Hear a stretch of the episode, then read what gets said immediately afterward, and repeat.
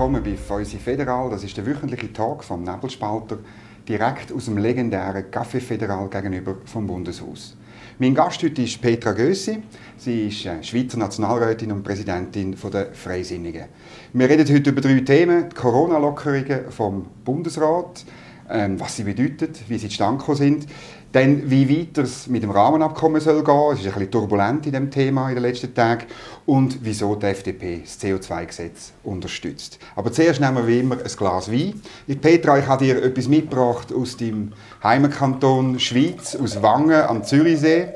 Das ähm, freut mich, super. Äh, eine Scheurebe, es ist ein bisschen unbekannte, aber feine Trauben, ganz ein kleiner äh, Weinbauer, Irslinger. Und äh, mal schauen, ob er dir schmeckt. Hey, Zum Wohl. Super. Vor allem, den kenne ich nicht. Oh, Dominik. Fruchtig, viel Charakter, he?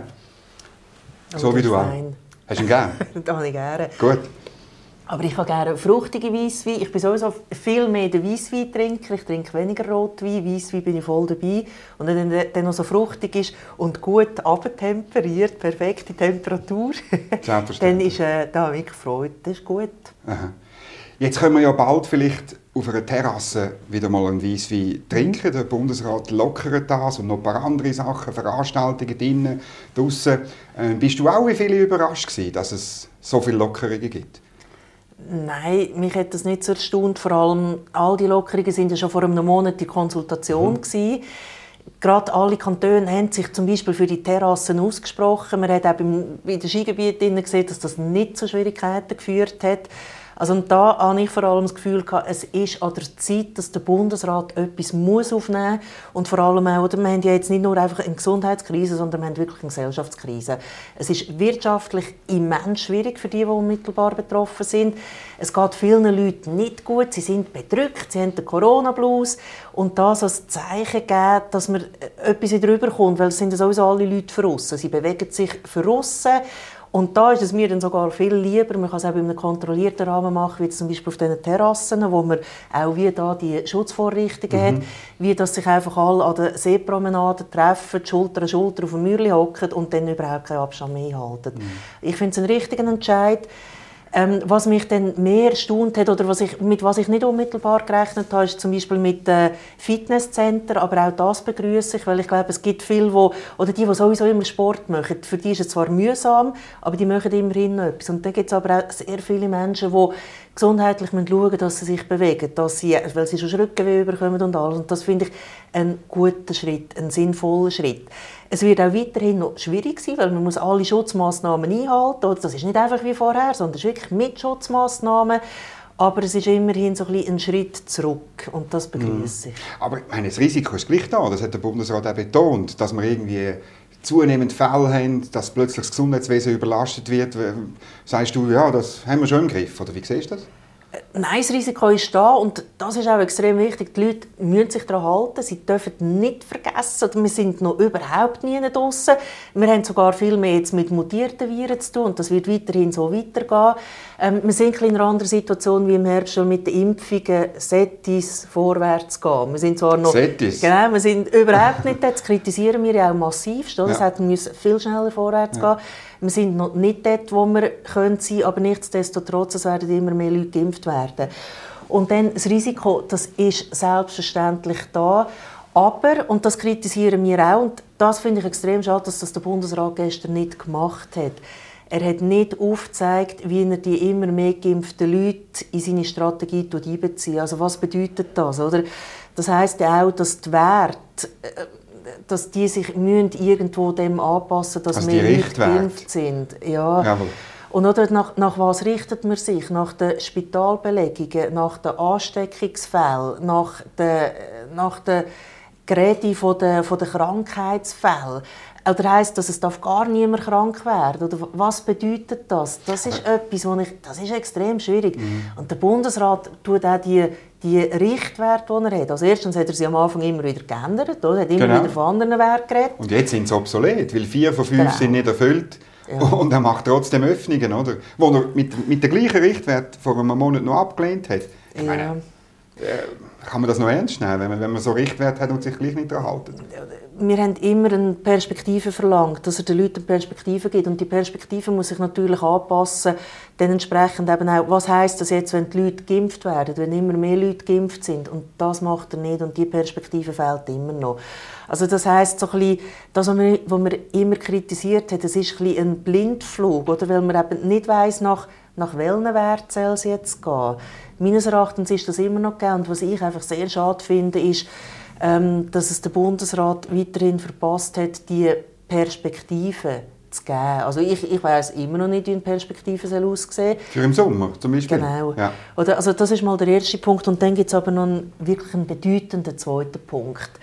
Und das BAG hat ja bis jetzt zusammen mit den Kantonen, die Impfungen sind nicht im genügenden Tempo vorangeschritten. Mhm. Wegen wem? Du, du mir sagen, wer ist die schuld für das? Äh, ja, es, es gibt die verschiedensten Punkte. Oder? Am Anfang ist es mit ähm, äh, mit dem IT-Programm hat nicht funktioniert. Das ist klar gewesen, das hat das BAC verschlafen. Das mhm. hätte man schon können vor einem Jahr oder zumindest im letzten Sommer aufgleisen. Man hätte können drei verschiedene Lösungen haben und dann schauen, welche man weiterentwickeln kann, mhm. mit welcher man vorwärts schreiten dann hat es nicht funktioniert mit genügend früh und genügend Menge an Impfstoff zu einkaufen. Dann hat man meines Erachtens in unserer Beurteilung grosse Fehler gemacht mit der Impflinie bei Lonza. Oder? Weil dort ist es nicht darum gegangen, wir haben dort keine staatliche Impflinie gefordert, sondern wir haben klar gefordert, dass die öffentliche Hand zusammen mit der Wirtschaft tätig wird. Also das ist ein typisches Public-Private Partnership, eine Zusammenarbeit, wo man sich dann eben unter Umständen auch hätte können, früher mehr Impfstoff von Moderna, der produziert wird, hätte können sichern Weil so läuft es eben auch in der Privatwirtschaft. Ich bin überzeugt davon, wir werden noch auf weitere Fragestellungen stoßen, wo das BAG nicht in genügender Form hat zusammengearbeitet mit der Wirtschaft. Also das ist sicher mal ein Punkt. Also, und da vielleicht noch etwas, was mir wichtig ist, um das aufzuzeigen. Der Eindruck, den ich aktuell habe, ist, dass in dieser Krisensituation, wo wir stecken, alles das, was von der Privat ist aufgeleistet wurde, das hat relativ schnell gut funktioniert. Mhm. Also es hat angefangen bei den ähm, äh, bei den Darlehen, bei den Solidarbürgschaften, wo ja eigentlich natürlich zusammen mit der öffentlichen Hand, aber, aber auch Banken haben es gemacht. Genau, es ist über Banken mhm. aufgelöst worden. Hat sehr schnell, sehr gut funktioniert. Das ist ein typisches Beispiel, wo die Privaten mitgeschafft haben. Dort ist es schnell gegangen. Jetzt aber zurück zu den Impfungen. Dann harzt es sicher auch äh, bei den Kantonen. Es gibt Kantone, dort läuft sehr gut. Die Impfstoffe, die sie zur Verfügung haben, die bringen sie sehr schnell unter die Leute. Dann gibt es Kantone, wo es überhaupt nicht läuft. Ein Beispiel war, dass wir über Ostern hat man einfach mal alles runtergefahren. Ja, mit dem haben wir mal wieder drei Tage verloren. Jetzt haben wir den Uffert vor uns, wir haben Pfingsten vor uns und wenn wir jedes Mal einfach alles runterfährt, dann haben wir am Schluss anderthalb Wochen verloren, wo jeder einzelne Tag darauf ankommt, dass man die Leute so schnell wie möglich impfen kann. Man soll die können am Abend am 7. impfen, man soll sie können am Samstag impfen und sich nicht nur nach Bürorichtzeiten äh, ähm, richten. Das ist mir ist schon klar, das ist eine Herausforderung. Das ist ja nicht einfach so schnell gemacht. Aber wir sind auch in außerordentlich schwierigen Zeiten, wo einfach alle mit dem gleichen Strick mhm. ziehen, damit man das möglichst schnell. Äh, Hast du den Eindruck, es gibt im, im Departement von Alain Berset oder im Bundesamt für Gesundheit so ein bisschen die Aversion, mit der Wirtschaft zusammenzuarbeiten, beim Testen, beim äh, Tracen oder beim Impfen? Also irgendwie, es fehlt wie das Know-how oder Kontakt in die Wirtschaft. Das war ja mal eine Stärke von der Schweiz, dass wir sehr eng, der Staat und die Wirtschaft sehr, man hat voneinander gewusst, man hat sich kennt, man hat einander angerufen und in einer Krise, ja, muss halt zum Telefon greifen. Das kann ich nicht beurteilen. Ich weiß nicht, woran das es harzt okay. oder woran das bis jetzt gelegen ist. Ich weiß auch nicht, ob wir das jetzt neu können aufgleisen dass das jetzt besser läuft. Wir haben mit dem, mit dem Bundesrat Bersen zu diesen Punkten schon den Austausch gehabt, als Parteispitze. Ähm, ich hoffe einfach, dass man aus den Fehlern, die man jetzt in den letzten paar Monaten gemacht hat, dass man da lehrt und zwar ab morgen die Lehre gezogen hat und dass das besser läuft. Woran das es liegt, weiß ich nicht, aber ich glaube, wichtig ist schon, dass man auch in der Verwaltung Leute hat, die wirklich unmittelbar das Wissen aus der Privatwirtschaft hineintragen können. Oder dass man eben Leute hat, die einerseits, dass man alles abdecken kann, dass man Leute drin hat, die aus der Lehre kommen, die aus der Wissenschaft kommen, aber auch Leute hat, die aus der Wirtschaft kommen, damit man eben ein vereinigtes Wissen, was es braucht. Das ist ja nie nur etwas, wo, man, äh, wo jetzt ähm, ein Heilmittel wäre, sondern man muss wirklich alles können zusammentragen mhm. Und dass man das eben dann im BAG kann machen kann. Mhm. Jetzt schauen wir vor, vorwärts. Oder? Also die Idee ist, dass man weiter impft und dann kann man vielleicht noch mehr Lockerungen machen. Oder? Das ist die, das gute Szenario. Das andere ist, dass die Zahlen wieder steigen und dann müssen wir dann wieder zutun. Oder? Äh, das wird die Zukunft weisen. Ich hoffe es natürlich nicht. Ich hoffe nicht, dass es eine Ping-Pong-Bewegung ist. Ich ja. hoffe auch nicht, dass es eine Wellenbewegung ist. Ähm, ich habe aber extremen Respekt davor und das ist eben genau der Kantengang, oder? Dass, wenn, wenn wir jetzt mit Mutationen zu tun haben, wo äh, auch das ist ja noch nicht wenn die auf aggressiver werden, wenn man sieht, dass jüngere Menschen mehr in die Spitäler kommen, dass die Intensivstationen auf wieder sehr stark beleidigt sind, was ja aktuell nicht der Fall ist, aber wenn das wieder eintreten dann muss man wieder anders reagieren. Und ich hoffe natürlich klar nicht, dass das der Fall ist. Ich hoffe auch, dass man die Leute, die Menschen mitnehmen können und daran erinnern können, hey, legt die Masken an, haltet Abstand, haltet Hygienemaßnahmen ein, schaut das nicht als Freipass an, weil sonst kann das Pendel wieder zurückschlagen dass das nicht der Fall ist. Ich hoffe aber auch, dass mit den Impfungen jetzt sehr schnell, massiv schneller vorangeht. Und es ist alles ein Spiel, äh, also ein Spiel miteinander. Das sind alles einzelne Faktoren, die miteinander spielen müssen. Ich hoffe aber auch, dass die Leute sich zum Beispiel testen und dass, wenn sie ein positives Ergebnis haben, das auch ernst nehmen und dann sagen, ich muss mich zurücknehmen, ich muss nicht nur in Quarantäne, ich muss wirklich in die Isolation, ähm, ich muss dann die notwendigen Schritte einleiten oder auch das braucht es dann eben. Äh, und das ist natürlich, das geht sehr stark auch mit der Eigenverantwortung her. Und da bitte ich einfach auch die Leute, dass sie das dann machen, weil sonst kann es sein, dass das Pendel wieder mhm. zurückschlägt. Mhm. Und das, das, das müssen wir können verhindern. Mhm. Es gibt Leute, die sagen, ja, das wird nie funktionieren mit dieser Eigenverantwortung, weil Menschen nicht auf das achten. Und, und dann ist klar, dass wir wieder ein Ping-Pong werden haben. Und, und geimpft sein, den Nein, Impftermin haben wir auch hinterher verschoben, oder? Mal war Ende Juni, jetzt ist Ende Juli, Ende August. Ja, aber das, das hat natürlich nichts mit Eigenverantwortung zu tun, sondern das ist, wie viele Impfungen stehen zur Verfügung. Ja, natürlich. Oder, oder die Übergangsphase wird heißer, oder? Ja, aber darum ist es eben da wichtig, dass wir wirklich jetzt die Impftermine alle, die möglich sind, einfach so schnell wie möglich vergibt. Da finde ich, müsste man auch darüber debattieren, wäre es nicht auch eine Impfstrategie, dass man sagt, möglichst viele Menschen zuerst mal mit der ersten Dosis mhm. zu schützen, weil es gibt ja da Studien, die belegen, dass eben schon nur ähm, die erste Dosis, ja. genau, dass das schon sehr viel hilft, dass nachher auch die Übertragbarkeit sinkt. Das müssen aber die Fachexperten beurteilen. Das kann ich nicht sagen. Ich meine, ich kann einfach sagen, was ich in der Zeitung lese, kann das Wissen mitnehmen, kann da die entsprechenden Fragen stellen. Aber du hast vor allem die Eigenverantwortung angesprochen. Und da glaube ich schon, dass ich, oder ich persönlich bin überzeugt davon, dass die Öffnungsschritte, die man jetzt eingeleitet hat, die sind extrem gut auch für die Psyche, für die Emotionen der Leute. Auch, dass man wieder Leute einsetzen im Arbeitsbereich oder dass die wieder etwas zu tun haben. Ähm, ich habe jetzt auch lesen, ja, das ist vor allem Symbolpolitik. Mhm. Äh, also, Gerade auch für die Wirte, oder? Ja, natürlich. Oder wirtschaftlich federt das jetzt nicht einfach alles ab, aber nichtsdestotrotz, es tut den Menschen gut, wenn man sich in einem kontrollierten Rahmen draussen treffen. Weil was passiert schon? Man trifft sich ja trotzdem, aber eben weniger kontrolliert. Und darum, ich glaube, es ist ein starkes Zeichen, es ist ein gutes Zeichen, das von vielen auch positiv mitgenommen wird. Oder ein anderes Beispiel, an den Universitäten, das wird auch wieder geöffnet, bis zu 50 Leute. Genau das finde ich auch für die Jungen, für die, die studieren, für den Austausch, der ist so wertvoll, mhm. wenn man das wieder machen kann. Weil der Austausch, der findet ja schon irgendwie statt, aber wieder das Miteinander, das tut doch den Leuten gut. Und das ist etwas, was ich sehr dankend entgegennehme. Und da ist auch, ich habe das auch gesehen bei unserer Bundesrätin, bei der Karin Keller-Sutter. Sie war ja letztes Wochenende wieder Presse, dass sie das möchte pushen möchte, dass das eben auch wieder möglich wird. Und da hat man jetzt gesehen, dass der Gesamtbundesrat hat einen Schritt gemacht und da glaube ich schon, dass auch die einzelnen Bundesräte auch ihres dazu beitragen haben, mhm. dass der Gesamtbundesrat den Schritt jetzt gemacht hat.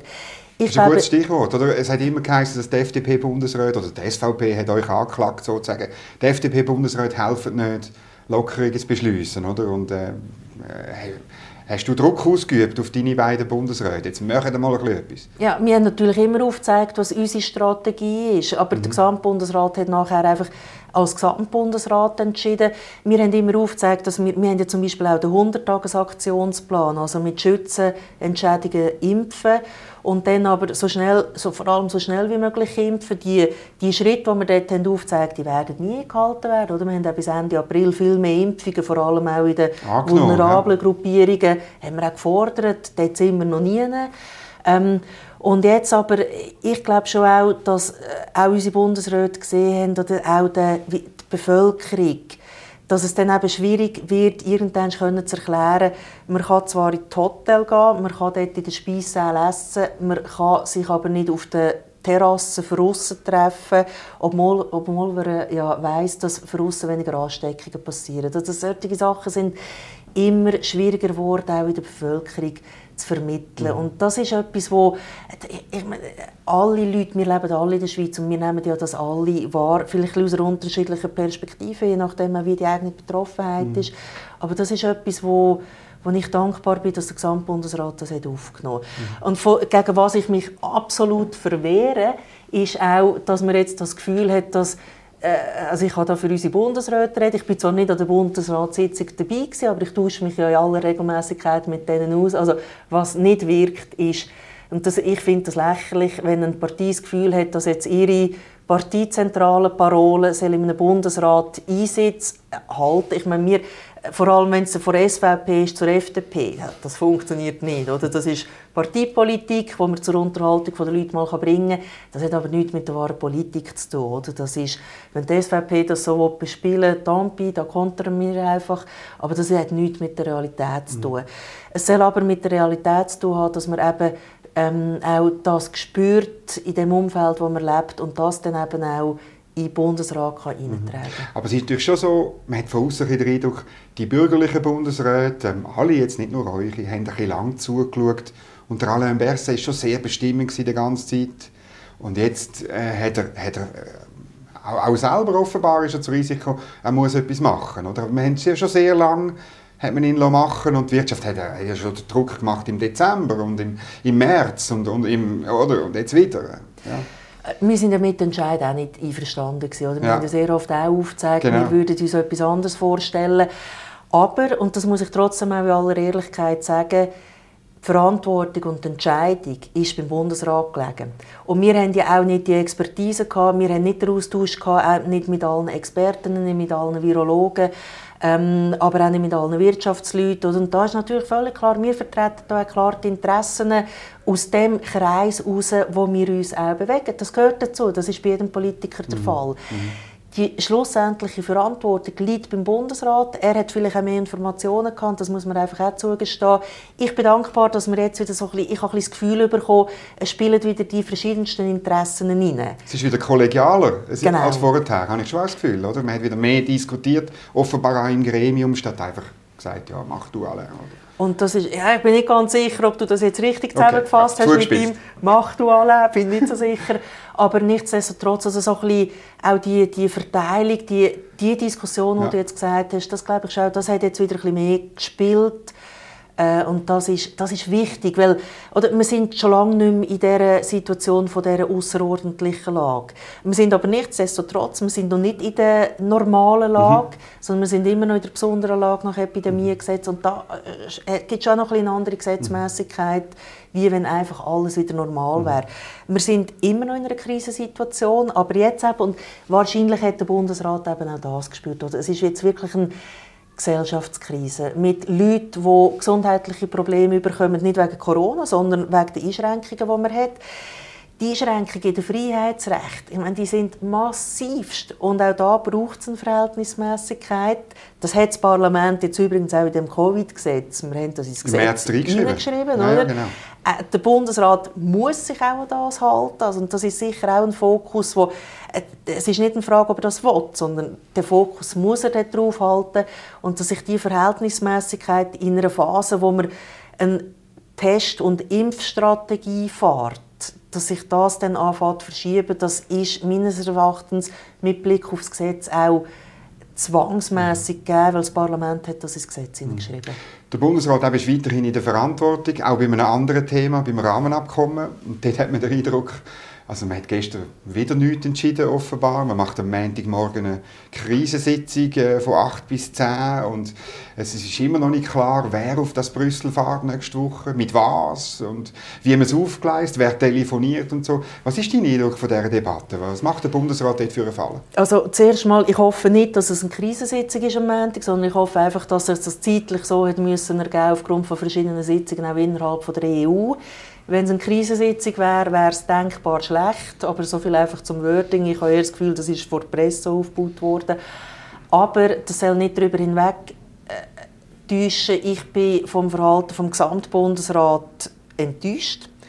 Ich sehe die Führung nicht, wo der Bundesrat gemäß ähm, Bundesverordnung ähm, hat, oder? Also, äh, Führungsverantwortung. Genau, es ist ja. seine Führungsverantwortung. Entschuldigung, Bundesverfassung, nicht Bundesverordnung. Ja, ich will, Entschuldigung, sagen Bundesverfassung, die er gemäß Bundesverfassung hat. Oder auch in der Außenpolitik ist die Kompetenz beim Bundesrat. Mhm. Er muss die Führung übernehmen.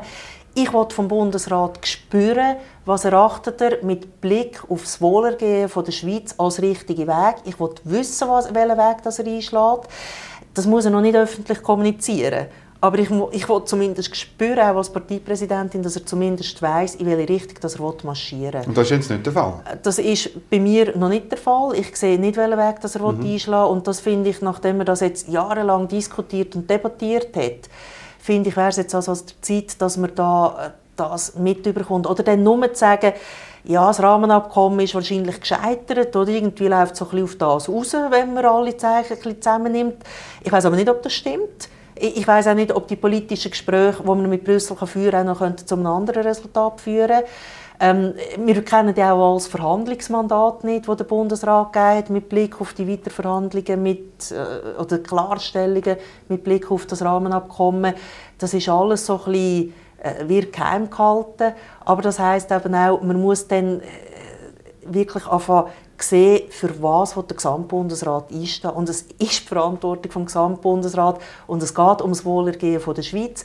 Und es ist zusammen mit der Altersvorsorge die wichtigste Fragestellung für die Schweiz. Also es gibt auch noch, äh, ich meine, die Frage der Sicherheit ist auch wichtig, aber das ist eine der wichtigsten unmittelbaren Fragestellungen, die wir entscheiden für die Schweiz. Gut, aber man weiß in diesen drei Bereichen, Lohnschutz, staatliche Beihilfe und Unionsbürgerrichtlinie, wo man Klärungen, die irgendwie rechtsverbindlich sind, oder? Ähm, und offenbar hat man nichts erreicht in diesem Bereich. Das ist auch der FDP auch wichtig, die drei Sachen. Ähm, und, und euch ist noch Guillotine-Klausel mhm. auch noch wichtig. Mhm. Ja, also am, am, Schluss, es sind, wenn man schaut, wo rote Linien sind, nicht nur bei euch, bei der SP gibt es lauter rote Linien, bei der CVP gibt es rote Linien, bei der SVP gibt es einen roten Balken, äh, schon immer. Ähm, also eigentlich ist gar nicht viel zu machen. Äh, ja, die Situation ist immens schwierig, aber was dann eben wichtig ist, ist oder für was wir voll und ganz einstehen, ist für einen bilateralen Weg. Und das Insta, das ist ja nicht, das ist ja vor allem die Absicherung von dem Weg, als das ist ursprünglich mal angedenkt sein.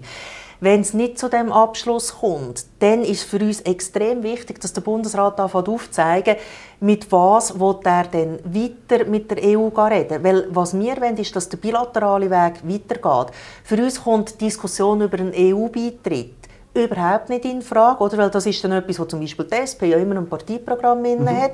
Da tun wir uns absolut dagegen verwehren. Was wir aber auch nicht wollen, ist der Weg von einem Brexit, weil Brexit hat ganz eine andere Fragestellung gehabt. Die haben die Fragestellung gehabt, sie brechen vollkommen mit der EU, also sie treten aus und müssen jetzt schauen, dass sie irgendwie einen weiteren Handel haben.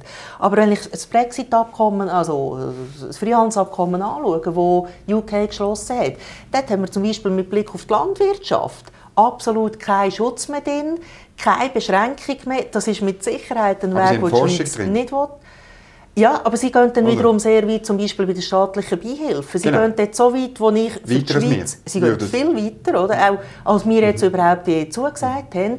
Sie haben aber auch mit Blick auf, ähm, auf, äh, auf, auf Umweltschutz gehen sie dann auch extrem mhm. weit, sagen, sie übernehmen die Regelungen von der EU. Mhm. Oder? Also sie gehen in Schritt, da ist bei uns das CO2-Gesetz äh, Nasenwasser dagegen. Drauf, ja. also, und da, die gehen zum Teil so sehr weit, dass genau die Kräfte, die das jetzt propagieren, wo ich mir dann einfach nicht sicher bin, ob sie denn das auch tatsächlich wollen. Gut, jetzt kann man sagen, man kann ja alles noch verhandeln, äh, da werden wir, aber das ist dann Irgendwann sind dann wahrscheinlich die Verhandlungsspielräume ausgereizt. Und darum ist, es uns eben so wichtig, oder es geht nicht darum, ob wir jetzt das Insta haben, aber der Bundesrat soll aufzeigen, wie er dann weiterfahren zur Absicherung vom bilateralen Weg. Was soll er Weg, machen? Was soll er machen? Soll er Kohäsionsmilliarden offerieren, dass man die verdoppelt oder verstetigt oder so. Das gehört man. Was, was, was, was hat er denn noch in der Hand, um eben den bilateralen Weg weiterzuführen, ja, so wie du willst? Wahrscheinlich ist oder etwas, was unbestritten ist, sind die technischen Massnahmen, wo wir, wo jetzt nicht bestritten sind, wo man muss können angleichen. Ich glaube, das wäre ein Weg, wo man, ein Schritt, den man müsste können machen. Dass Und die EU will einfach das nicht akzeptieren. Äh, ja gut, aber das ist natürlich auch eine Frage. Das ist ja, da kann man ja weiterreden. Also, Jawohl. Und ich meine, ich bin nicht in der Verhandlungsposition, da bin ich natürlich einfach Parteipräsidentin, die das entsprechend fordern kann. Mir geht es eigentlich darum, jetzt im ersten Schritt, was ist denn unmittelbar realistisch, sondern ich wollte einfach, dass der Bundesrat uns aufzeigen kann, wenn es nicht zu dem Rahmenabkommen kommt, wie weiter. Äh, es gibt dann verschiedene ähm, Wege, vor allem etwas, was wir dann auch klar propagieren, ist, dass man dann schaut, dass man die Gesetzeswerke, die wir bei uns im Inland können anpassen können, die wir auf einen aktuellen Stand bringen können, dass man das sicher mal macht. Eben ein Anliegen ist, ich meine, die nächste Schwierigkeit, die wir unmittelbar werden haben, ist ja mit den technischen Handelshemmnissen in den Medizinalprodukten. Mhm. Dann in einem Jahr wird es dann weitergehen mit den Maschinenbauern, wo wir dann auch werden an Schwierigkeiten stoßen, dass man das, was man technisch abwickeln kann, dass man das probiert zu machen. Aber das braucht natürlich auch Gespräche mit der EU. Darum ist das Wichtigste kein Gesprächsabbruch, sondern schauen, wie man weitermachen kann, damit man den bilateralen Weg kann aufrechterhalten. Mhm. Und das wird extrem schwierig. Das ist kein Zuckerschlecken. Mhm. Und da muss man darum eben auch schauen, dass man die guten Verhältnisse wo wir irgendwie noch haben und vor allem auch mit unseren Nachbarstaaten, mhm. dass wir die nicht einfach mit den Füßen tritt und einen Scherbenhaufen hinterlässt. Ja, die Schwierigkeit ist natürlich, dass man einerseits muss sagen, ja, das Abkommen, wir haben halt einfach diese Sachen nicht erreicht, die wir wollen. Und also irgendwo muss man wie eine Mischung zwischen brüskieren und dann gleich im Gespräch bleiben.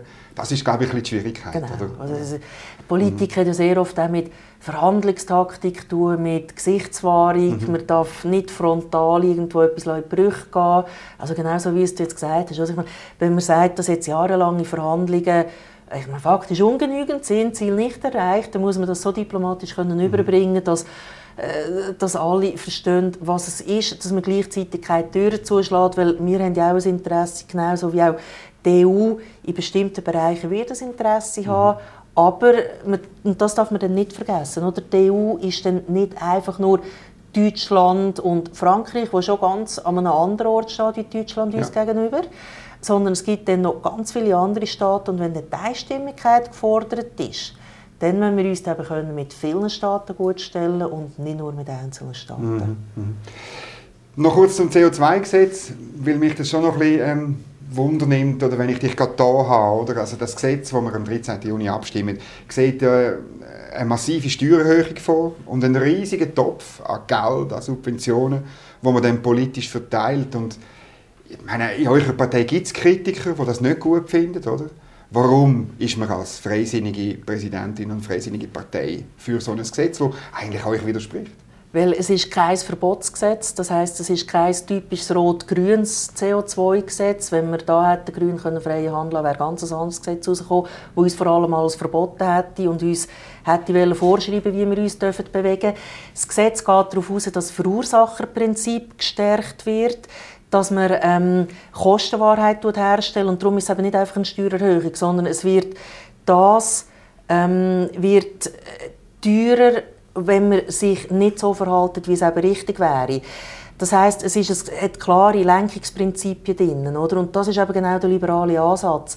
Man will aufzeigen, dass selbst die, die sich dann eben im Sinn vom CO2-Gesetz verhalten, das wird dann auch wieder zurückverteilt an die Bevölkerung. Und das heißt, die kommen dann am Ende des Tages zum Teil aber zu einem wesentlichen Teil.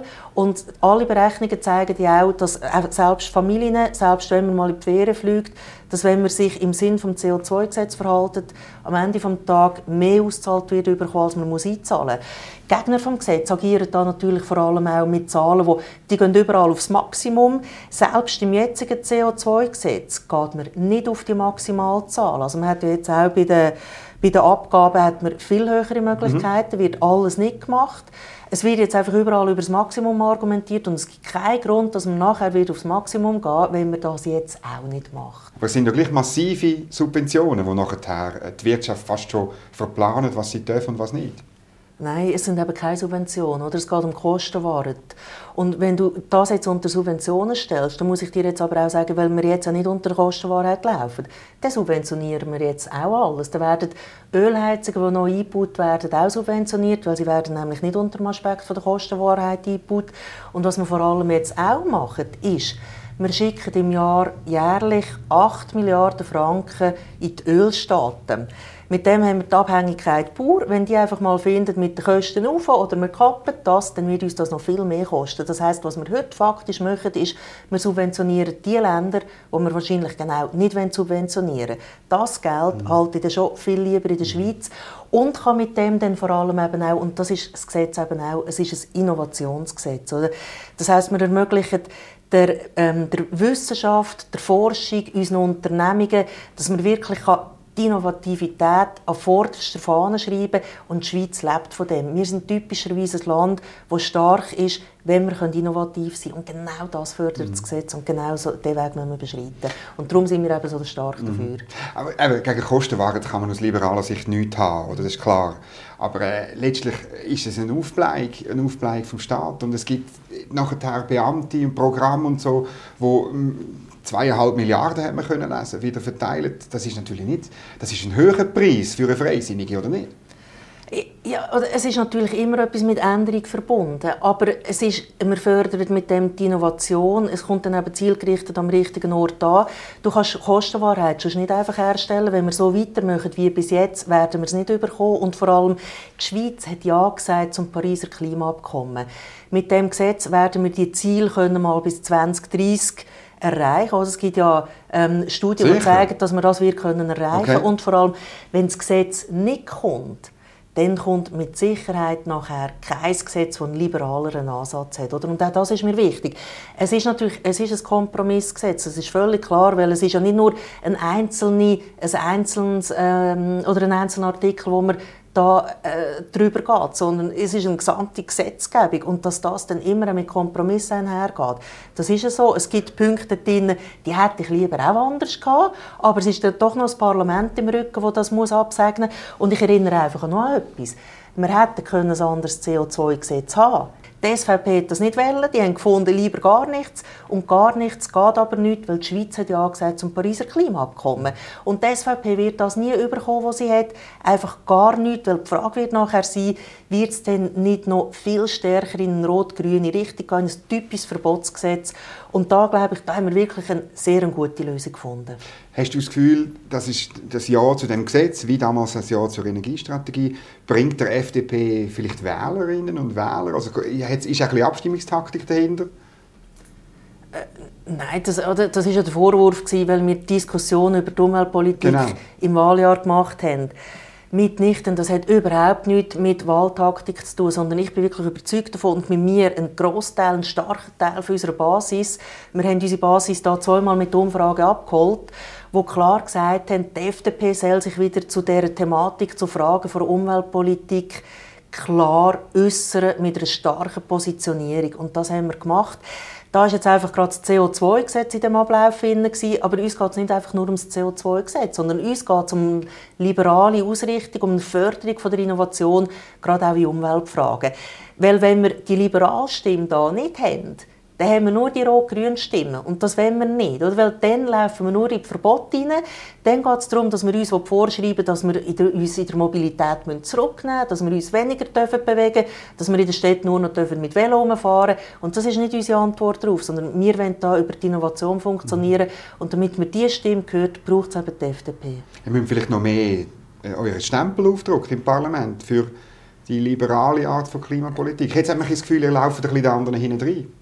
Nein, das soll es natürlich nicht sein. Wir haben damit auch erst gerade angefangen. Da wird es noch viele Anstrengungen brauchen und vor allem auch, und das ist jetzt ein schönes zu sehen, bei den Kantonalparteien, da kommen jetzt immer mehr so Bewegungen.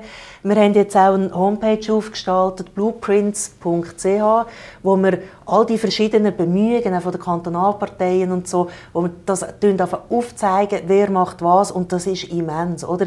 Und vieles, was man eben gar nicht sieht, ist, man hat ja schon vieles verhindert, was völlig in eine falsche Richtung wäre gelaufen. Und dem eben auch durch das können den liberalen Stempel aufdrücken. Ähm, das ist natürlich viel schwieriger zum Verkaufen, wie einfach eine Politik, die sagt, mit Verbot machen wir das und das. Und das, ist, das kann ich einfach verkaufen. Oder? Aber aufzeigen, dass man eben ähm, mit Innovation ein Ziel erreichen kann. Das ist grundsätzlich schon mal schwieriger und an dem müssen wir noch arbeiten, da gebe ich dir völlig recht. Und dann müssen wir unseren Stempel noch viel stärker können aufdrücken. Da sind wir dran. Ähm, wir haben jetzt aber auch, außer die Diskussion um das CO2-Gesetz, ist es bis jetzt noch nicht so schwierig gewesen. Vor allem das letzte Jahr war geprägt von Corona. Etwas anderes hat keinen Platz mehr gehabt. Und da müssen wir, wieder, da müssen wir können klar weitermachen und da müssen wir können mit dem Innovationsstempel voranschreiten. Mhm. Wir können sicher über das wieder reden. Das Thema Klima und Umwelt geht uns nicht aus, wenn wir uns nächstes Mal sehen. Merci vielmals fürs Kommen, Petra. Hey, danke vielmals. Und eine schöne Zeit.